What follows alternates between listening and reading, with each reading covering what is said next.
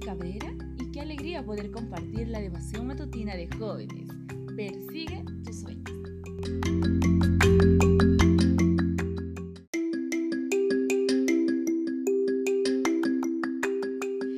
Hoy quiero hacer llegar un saludo del todo especial a nuestros amigos de la ciudad de Buenos Aires en Argentina.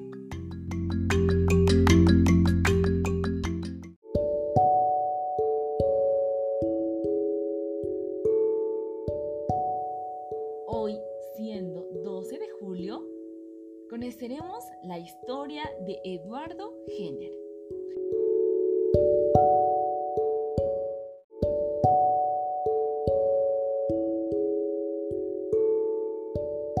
Y para ello tenemos nuestro texto bíblico que se encuentra en el libro de Salmos 62, versículo 8. La palabra de Dios dice, Oh pueblo mío, confía en Dios en todo momento.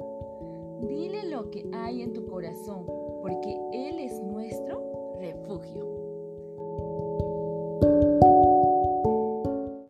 ¿Me va a doler? preguntó Jaime, un niño de ocho años de edad, mirando con desconfianza el bisturí que tenía en sus manos el médico. No te dolerá, te lo prometo, respondió el doctor sonriente. Puedes mirar si quieres. El médico le hizo dos pequeñas incisiones en el brazo y luego lo untó con una sustancia amarilla y pegajosa. ¿Qué es eso? preguntó Jaime. Es pus extraída de una pústula de Sara Nelmes, que está enferma de vacuna. En unos días tú también habrás contraído la enfermedad. El niño se preocupó. Yo no quiero enfermar de vacuna. Me sentiré mal. Tendré fiebre. Exactamente, respondió el doctor Jenner. Eso es lo que queremos que suceda. ¿Pero por qué? dijo Jaime. El doctor le contestó. Si contraes la enfermedad de la vacuna, nunca tendrás viruela. No te gustaría tener viruela, ¿verdad?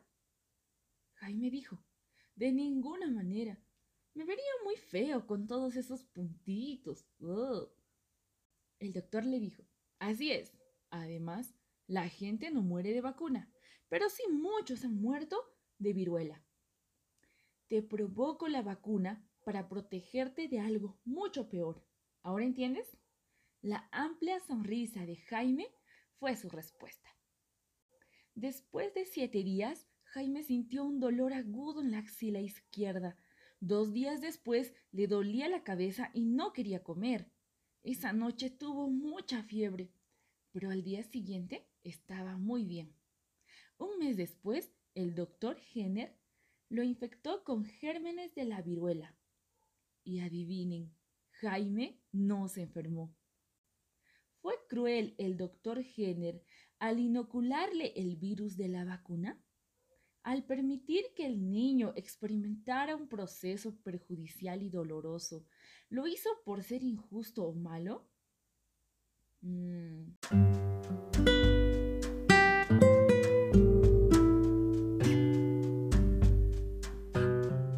Trata de ver la obra de Dios en tu vida de la misma manera. En ocasiones, permite que algo malo suceda porque en su sabiduría sabe que ello te prevendrá de algo peor. Puede ser que no lo comprendas, pero el camino de Dios es el mejor. Confía en Él siempre. Confía en Él siempre.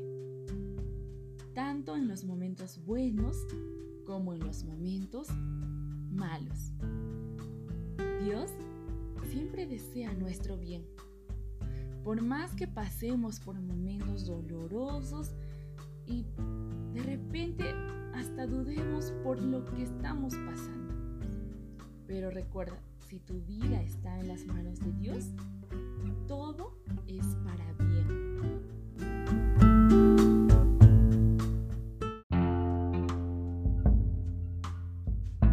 Qué hermoso texto que nos hace recordar que en todo momento debemos confiar en Dios. No te olvides el texto que hemos leído en, un inicio. Salmos 62 8.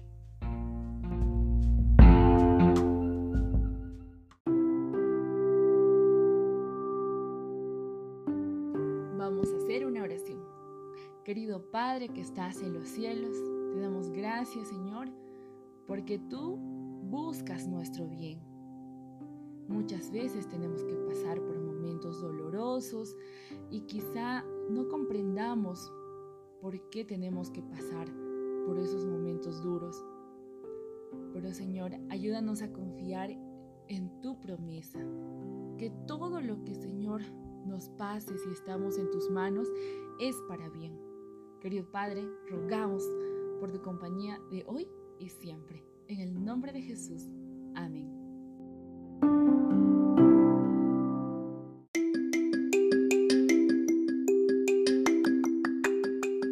Amigos, nos encontramos el día de mañana.